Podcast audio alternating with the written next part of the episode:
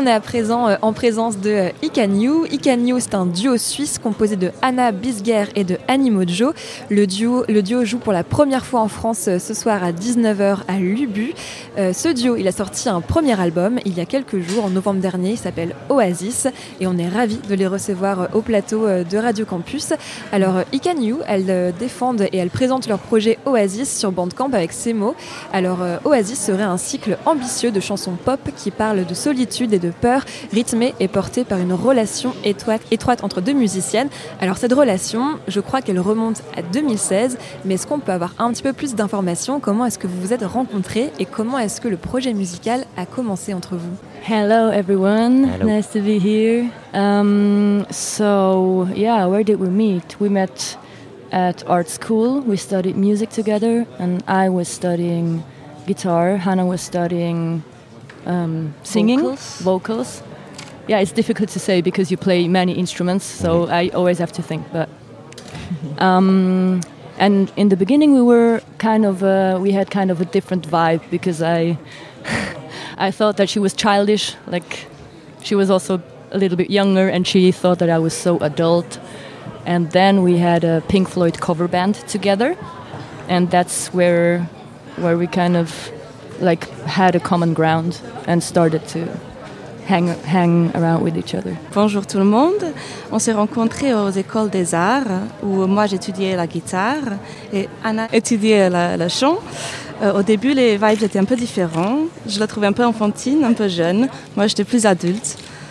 Et on avait un groupe de reprises de, Pink Floyd. Et alors, euh, qu'est-ce qui euh, aujourd'hui continue de, de, vous réunir? Parce qu'on se doute que pour avoir un duo ensemble, il faut une relation forte. Est-ce que vous pouvez nous parler de comment cette euh, relation entre vous a évolué, continue d'évoluer aujourd'hui? So we had to make a project for our, um, to finish school, and I asked Anissa to build a duo because it's really hard to rather be alone in a band or be lead singer in a band and be um, responsible for everything and everybody, or be a band with a lot of people and too much um, different ideas. So I thought that a duo would be perfect, and then we started to practice with um, a few instruments, and we also for this project we um, learned to play a lot more instruments like synth or bass, and because we wanted to play everything on our own on stage. So that's why we, well, yeah, how we merged together as a duo. Yeah, and also I think um, what you're also asking is how or how how is it after seven years having a band together and it's it's two people. It's like there's a lot of confrontation, of course. I mean, yeah, you have like your personal life and your songs. You have the work you have the 10 hours bus ride, so you're really, really very close. And um, I think the difficulty is coming from different, like, small family cultures to navigate uh, how you talk to each other. And we really had to learn and to to learn how to have conflict together and we're, we're still doing that i think that doesn't stop and sometimes it's really annoying and ugh, but yeah, I think we really believe in what we're doing, and that's why we we keep pushing ourselves, and it also uh, brings us further as human beings, and I think that's also a very nice part of, of the art that we're making. Nous avions un projet à la fin des études avec Anissa. Je voulais faire un duo parce que c'est dur de travailler seul et d'être responsable de tout du coup d'avoir trop d'idées différentes, de répéter plusieurs instruments. Et ce projet, on a décidé d'être toutes les deux pour pouvoir jouer le synth, des basses sur scène. Et aussi, vous posez la question peut-être comment après sept ans, euh, on peut fonctionner avec la confrontation entre personnes, avec la vie personnelle, le travail, avec beaucoup de voyages. Mais finalement, on est très proches. On vient de cultures de petites familles et on apprend à naviguer la communication ainsi que le conflit. Donc des fois c'est dur et c'est embêtant, mais on y croit et on progresse. Et alors, euh, vous nous avez dit que vous aviez un groupe de, de cover de Pink Floyd ensemble. Euh, moi, je me demandais, est-ce que euh, dans votre duo, vous avez, vous partagez des influences communes, ou est-ce que chacune apporte ses propres influences? Comment ça marche à ce niveau-là? I think it's both. Um, I think where we we have the same kind of style influences is the rock part, and I think also the the Pink Floydy part, um, the spacey part where you can float into it. Um, and where we differ is, I I think I'm more, I'm bringing the soul vibes into it and more the hip hoppy rap influences and and Hannah, you're just a punk. Look at her hair. I mean. Je crois que toutes les deux, on arrive avec nos influences. On a le même style d'influence, c'est-à-dire le rock. La partie Pink Floyd, c'est-à-dire l'espace, le fait de flotter dans l'espace. Et moi, je viens plutôt avec des influences soul, hip-hop. Et Hannah est surtout un punk. Et Annie nous invitait à regarder ses cheveux à la radio. On peut pas le voir, mais ses cheveux sont bicolores, mauve et rouge. Yeah, Alors- actually, um, we're like building everything around the color of her hair, like the album cover, um, the merch designs. Like you, you, you just cannot change that anymore. Tout est construit autour de la couleur de ses cheveux dans cet album. Et on ne peut pas l'empêcher. Bah, D'ailleurs, on peut le dire, euh, votre style, c'est du rock, du rock euh, coloré. On vous euh, caractérise comme un duo explosif. Comment, euh, comment est-ce qu'on euh, gère ce côté explosif, justement? Est-ce qu'on arrive à être tout le temps explosif quand on fait de la musique euh, ensemble? Uh, no, I don't think so. Sometimes we're also just. I think we're. Mm, sometimes we're very shy, p- shy people. Like we we don't talk a lot. Sometimes we're very quiet, and I think if uh, if we would be um, like explosive all the time, we would wouldn't have the energy anymore. I think you need balance. But I think it's a way to let the energy out on stage, and even if we're sometimes calm in social um, Context. context on stage, it's like we give a lot to people if they give us something back. So that's really important. Non, je ne crois pas. Des fois, on est très timide, on ne parle pas beaucoup et on est très silencieux. Si on était toujours dans l'explosif, on n'aurait plus d'énergie. Du coup, c'est un équilibre à trouver. Du coup, sur scène, on fait sortir l'énergie et on donne beaucoup aux gens quand ils nous donnent aussi. L'explosivité, euh, l'énergie, vous la euh, conservez euh, pour la scène. La scène, il me semble que c'est un peu votre domaine. Avant même de sortir votre premier EP, Zebra, en 2018, vous avez fait plus de 50 concerts, dont la première partie de Royal Blood, si je dis pas de bêtises. Comment ça se passe? Comment est-ce qu'on arrive à faire autant de dates en n'ayant rien sorti? Et, en, surtout en première, partie d'un groupe anglais emblématique We were really lucky that we worked together really early state with a um, booking agency that booked Royal Blood. So they, when um, the booker called me and asked, "Yeah, you could open for them, but I'm not sure if it's a good idea." And I was like, "Yes, we do it. it's a good idea." And we just said, "Yeah, we do it." And still today, people sometimes remember this gig, and a few people said that they liked our show show more than the other shows. That's what they said. but yeah, it was a great experience, and yeah, it was. We were really lucky all the time. I think. On avait beaucoup de chance. On a travaillé avec une agence qui a travaillé aussi avec Royal Blood.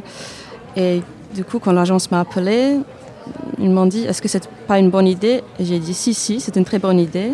Et finalement, les gens, ils ont dit qu'ils ont préféré notre concert aux autres. Donc, on a toujours été très, très chanceuses.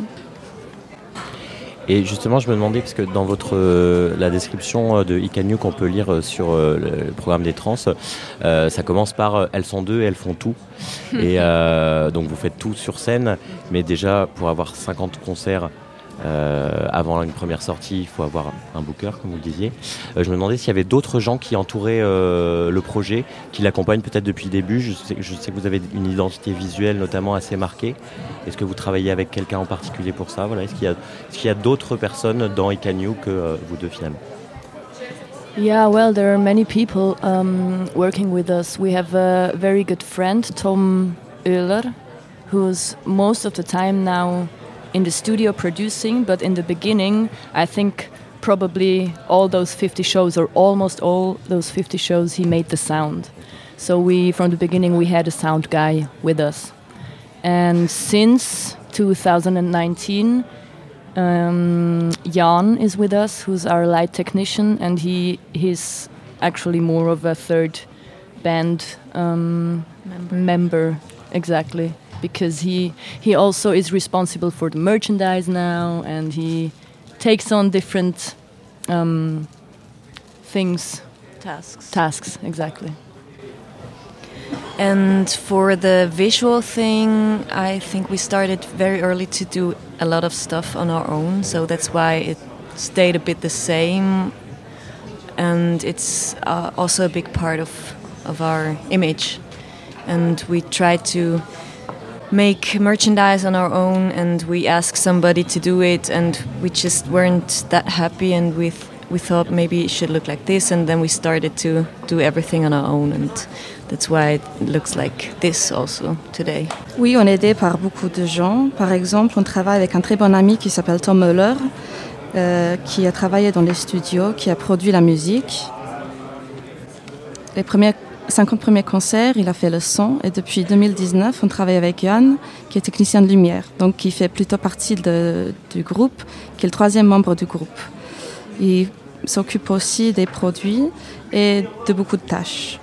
Pour le visuel, je crois qu'on a fait ça toute seule au début. Euh, une grande partie de notre image a été faite par nous et du coup on s'occupe aussi des produits tout seul. Et euh, il y a un autre euh, personnage ou une autre entité dont on n'a pas parlé, c'est le requin-baleine, Ikan Est-ce que vous pouvez nous expliquer pourquoi est-ce que vous avez choisi cette figure tutélaire assez étonnante? Yeah, well, I don't know. Do we have to? Do we want to tell everyone the mystery of? we want to know. You yes. want to know. Yes. so Anissa is half Indonesian, mm -hmm. and she taught me some Indonesian words. And we were lying in bed actually, and chill. and um, the second word that she taught me was ikan hiu. Okay. I don't know why actually.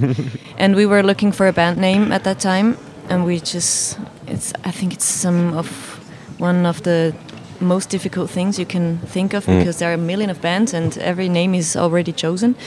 So we thought, why not an Indonesian name? And then we thought about ikan paus. That was my first mm. word I learned. It means uh, whale, but it sounds a bit heavy. Paus. Um, so we decided to take ikan hiu and change the writing of it so you can find us better in the internet okay. and that's why and we built a lot of stuff around it like the whole ocean world. Je ne sais pas ce qu'on dit à tout le monde. Si. Du coup Anissa est moitié indonésienne et on chillait dans le lit un jour. Le deuxième mot qu'elle m'a appris qu'elle m'a appris était kanyu et on a cherché partout pour euh, des noms surtout que c'est difficile de trouver un nom de groupe. Du coup pourquoi pas un nom indonésien? Le premier mot qu'on m'a appris, c'était Ikan Paus, qui veut dire baleine, mais on trouvait ça trop lourd. Donc on a changé le nom et pour euh, que ça soit, soit trouvé plus facilement sur Internet. Avec ça aussi, on a intégré tout le monde de l'océan et la mer. Alors, euh, cinq ans après votre premier EP Zebra, vous sortez donc votre premier album Oasis, un album donc qui euh, parle de, euh, de, sentiments humains comme la, la, solitude, les peurs. Quelles sont les peurs que vous évoquez le plus dans cet album Oasis? Hmm, I never thought of that question. Um, that's a good one. I don't know an answer actually at the moment to that. I, what I can say is that the one question you asked before, like we've been together, a band together for mm -hmm. like seven years, and how things will go on, and it's also a first album, so everybody is kind of waiting for it musically wise. So it's this is one fear that I can describe, like you have to release something and everybody's listening to every song and it's like songs are coming from deep within and and also what what will happen in the future. And but through the release, I think it took a lot of fear actually. Yeah, and I also think for me it's not um, like the process. Maybe there's fear, but in the like in the songs itself, it's more of um, like how how I felt at the moment when I wrote those lyrics, like those those feelings of depression and like feeling lost, um, and accepting that, and yeah, for me it's there's actually not a lot of fear in it. I think. Euh, je n'ai jamais réfléchi à cette question. C'est une très bonne question. Je n'ai pas de réponse pour le moment. La question d'avant, on joue ensemble depuis 7 ans. Et le premier album, vu que tout le monde l'attend, j'avais une très grande peur. Tout le monde attend les chansons. Et le fait de le sortir l'a plutôt soulagé, cette peur. C'est vrai, dans le processus, il y a de la peur, mais dans les chansons, comment je me sentais avec la dépression, un peu perdue, en fait, euh, tout ça, j'ai accepté. Euh, et pour moi, du coup, maintenant, il n'y a pas beaucoup de peur. Alors malheureusement le temps nous presse donc on va poser une dernière, toute dernière question. Euh, ce soir à 19h c'est votre première date en France à Lubu donc est-ce que ça va changer quelque chose à votre état d'esprit en montant sur scène? Qu'est-ce que vous aurez en tête à ce moment-là à votre avis? I'm really, really looking forward to playing the show because it was a very long day. We had a live session for Kulturbox this morning, and then uh, sound check, and then interviews. And I think the the show afterwards is like the the main thing. Like ah, we can release and we can like the energy, let the energy out, and feel into it. And I'm very much looking forward to that. You too, huh? Yes. You're just nodding. It's just one thing that is maybe different. We try to speak a little French for Yes. you guys. So um, if you don't want to miss that, you should come tonight. J'ai vraiment hâte. Ça a été une longue journée. On a eu un live avec Culture Box, un soundcheck et des interviews. Et le concert, ça va soulager. On va faire sortir toute l'énergie. Toi aussi? Oui, je te vois que tu hoches la tête. On va essayer de parler français aussi ce soir. euh, Et ça, ce n'est pas, c'est à, pas- à ne pas rater. Donc venez nous voir. Et bah 19h ce soir à euh, Lubu, le duo suisse Icanio. Merci à vous de- d'avoir répondu à nos questions, de nous avoir accordé un peu de temps, 5 minutes de trop en plus. Oh. Et puis bah très bon concert à vous. Merci. Merci. Merci beaucoup.